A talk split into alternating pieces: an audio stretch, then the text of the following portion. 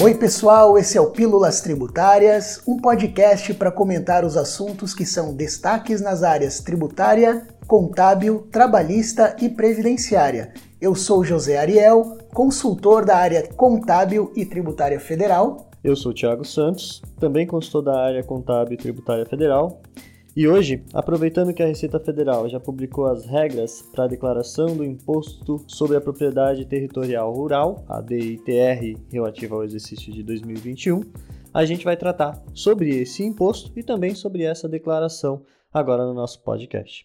É, inclusive, essa declaração cujas normas de entrega foi publicada pela Receita Federal agora em agosto de 2021. Inclusive, o prazo, como a gente vai mencionar mais à frente, começa agora em agosto e vai até setembro. O ponto importante é que a gente está sempre habituado a falar sobre o IPTU, né, José? Por aquelas propriedades urbanas, a gente tem o IPTU.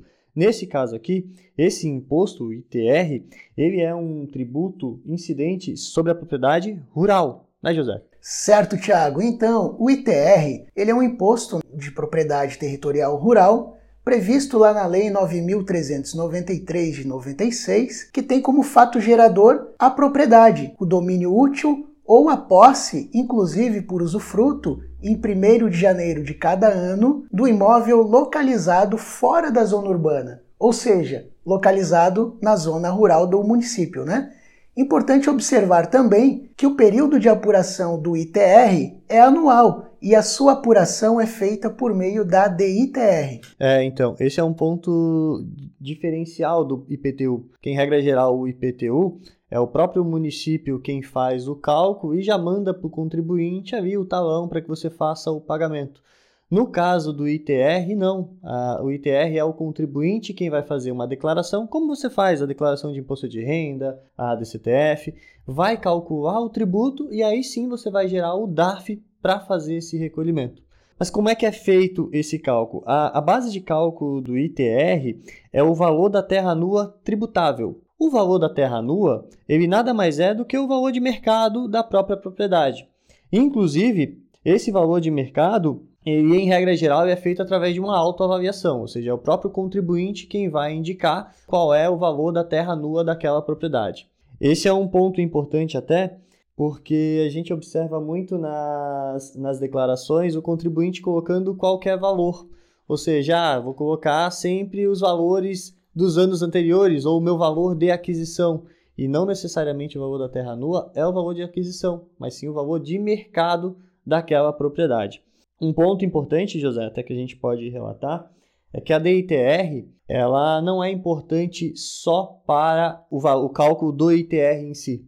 Como é ali que eu estou declarando o valor da terra nua, este valor da terra nua ele é utilizado para cálculo de imposto de renda, sabia? Se, por exemplo, estou falando de uma propriedade rural que foi adquirida após 1997, quando eu for fazer a venda dessa propriedade rural, o ganho de capital que eu vou apurar é a diferença entre o valor da terra nua que eu declarei no ano de aquisição e o valor da terra nua que eu declarei no ano da venda, né? Então, aonde que eu vou buscar esse valor da terra nua? Na DITR. Por isso a importância de declarar o valor correto. É claro que assim, né, gente? Esse valor da terra nua não será ele todo que será a base de cálculo do seu ITR, porque a base de cálculo do ITR é o valor da terra nua tributável que é obtido mediante a multiplicação do valor da terra nua pelo coeficiente da área tributável e a área total do imóvel. Então, qual a importância da DITR? Justamente essa. É eu conseguir declarar lá o valor da terra nua e fazer a apuração do meu ITR, que será devido. E aí a gente entra num ponto importante, né, José? Para a gente relembrar quais são os contribuintes que estão obrigados a fazer a DITR. Importante a gente mencionar também que essa declaração ela é composta por dois documentos. Então ela é composta pela informação, pela DIAC, né, que é o documento de informação e atualização cadastral do ITR, que é integrante da DITR, e esse documento ele é destinado para coleta de informações cadastrais do imóvel rural e do também do seu titular, né? E também tem um outro documento que é o DIAT, que é o documento de informações e apuração do ITR, que é destinado a fazer a apuração propriamente dita do imposto. Dito isso, Tiago, nós vamos então à primeira regra. De acordo com a instrução normativa que foi publicada pela Receita Federal, lá no dia 3 de agosto, fica obrigado a apresentar DITR referente ao exercício de 2021 a pessoa física ou jurídica que seja, na data da apresentação, proprietária, titular, possuidora, inclusive usufrutuária do imóvel rural a ser declarado, exceto aquelas que são isentas e imunes. Também a pessoa física ou jurídica que seja um dos condôminos, quando o imóvel rural pertencer né, a mais de um contribuinte, e também a pessoa física ou jurídica que seja, na data da apresentação, um dos copossuidores quando mais de uma pessoa for possuidora do imóvel rural. Isso é importante. E é claro que aqui o José está comentando sobre algumas pessoas obrigadas. A gente também tem um outro grupo de pessoas obrigadas, que são aquelas pessoas, e aqui quando eu digo pessoas, tanto faz pessoa física ou jurídica, ambos se incorrerem na situação vão estar obrigados, que entre 1 de janeiro de 2021 e a data da efetiva apresentação da DITR, que vai acontecer agora entre agosto e setembro, tenha perdido a posse do imóvel rural, seja por um processo de desapropriação por interesse social ou por atividade pública, ou inclusive ainda a reforma agrária, né, José?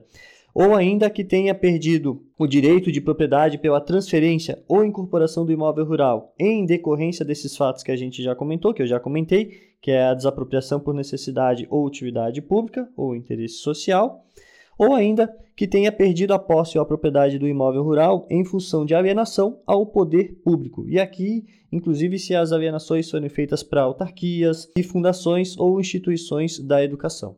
E a terceira regra, Tiago, é para a pessoa jurídica que recebeu o imóvel rural nessas hipóteses que você acabou de mencionar, desde que essas hipóteses tenham ocorrido no período de 1 de janeiro a 30 de setembro de 2020. Também ficou obrigado a fazer a entrega, né? Uhum. E o último caso que a gente tem, né, José, de obrigatoriedade é para o imóvel rural pertencente ao espólio. Aí o inventariante, enquanto não concluído a partilha, ele vai ter que fazer, né, se este já não tiver sido nomeado, ele vai ter que fazer aí a, a entrega. Lembrando que nesse caso do espólio é um ponto importante, porque a gente tem no imposto de renda a gente já tem muita figura do espólio, né? Porque a gente pensa que para fins tributários a pessoa faleceu, não tem uma obrigação acessória específica e tem, enquanto não se finaliza o inventário, a gente ainda tem as obrigações em nome do falecido. Da DITR. É, da DITR também que no caso seria o espólio, né? Claro que aqui quem apresenta é o inventariante na figura do espólio, até porque a pessoa falecida não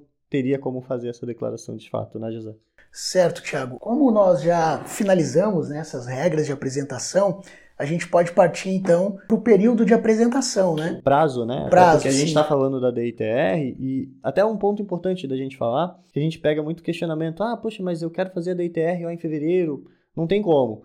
Porque eu primeiro tenho que ter a instrução normativa, que geralmente sai ali no início de agosto ou final de julho, e depois é disponibilizado o programa, antes até de a gente falar do prazo, né, José? Porque assim, como é que você faz a DITR? A DITR é um programa que você vai instalar no seu computador e aí fazer a confecção. É claro que existe um programa para cada ano calendário. Então eu tinha a DITR, eu tenho a DITR 2021, do ano passado era da ITR 2020 e assim sucessivamente. Então, eu tenho que aguardar o programa ser disponibilizado para a Receita Federal para que eu comece a fazê-la. Por isso, inclusive, que a DITR ela tem um prazo inicial e um prazo final, né, José? Sim, então, Tiago, a DITR, referente ao exercício de 2021, ela será apresentada no período de 16 de agosto a 30 de setembro, né, por meio do programa do ITR 2021, conforme comentado pelo Tiago, e que também já está disponível lá no site da Receita Federal. Hoje pela manhã fiz a consulta lá. tem, tem, tem o site, tem o, o programa ITR 2021, está disponível no, dia no 13, site. né? Começa dia 16, dia 16, segunda-feira. Exatamente. Segunda-feira. Na segunda-feira. Você já consegue aí para quem está obrigado, já consegue fazer a transmissão.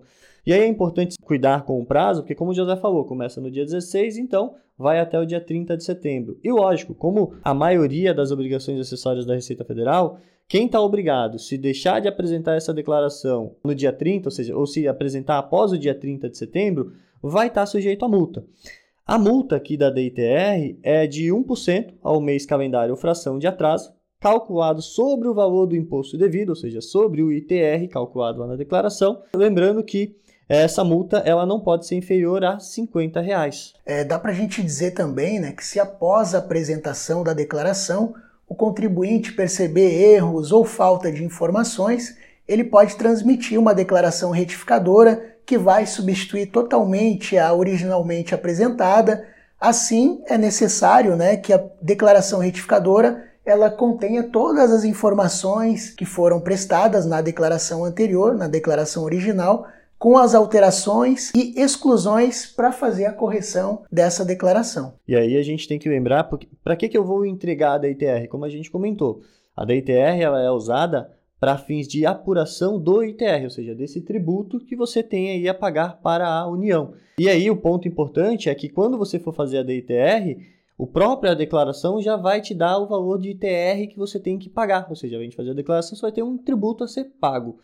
Esse tributo tem algumas formas de pagamento. O valor do imposto apurado na declaração ele pode ser pago em até quatro cotas iguais, mensais e sucessivas, sendo que nenhuma cota pode ser inferior a 50 reais. Então, o imposto né, inferior a 100 reais, obviamente, ele deve ser pago em cota única. E a cota única ou a primeira cota, ela deve ser paga até o dia 30 de setembro de 2021, ou seja, até o último dia do prazo para apresentação da DITR. E o imposto também, Tiago, ele pode ser pago por transferência bancária somente nos bancos autorizados por meio de DARF, em qualquer agência bancária integrante da rede arrecadadora da Receita Federal. Perfeito. Então aí a nossa dica de hoje é sobre a DITR, cuidado com os prazos e também muita atenção na hora de fazer a apuração desse tributo, né, José? Certo, Thiago. Então, gente, vamos encerrando por aqui o nosso podcast. Para você que gostou, lógico, do nosso conteúdo, siga-nos nas redes sociais, compartilhe esse podcast com os seus colegas de trabalho e, claro, esperamos vocês num próximo podcast. Até a próxima. Até a próxima.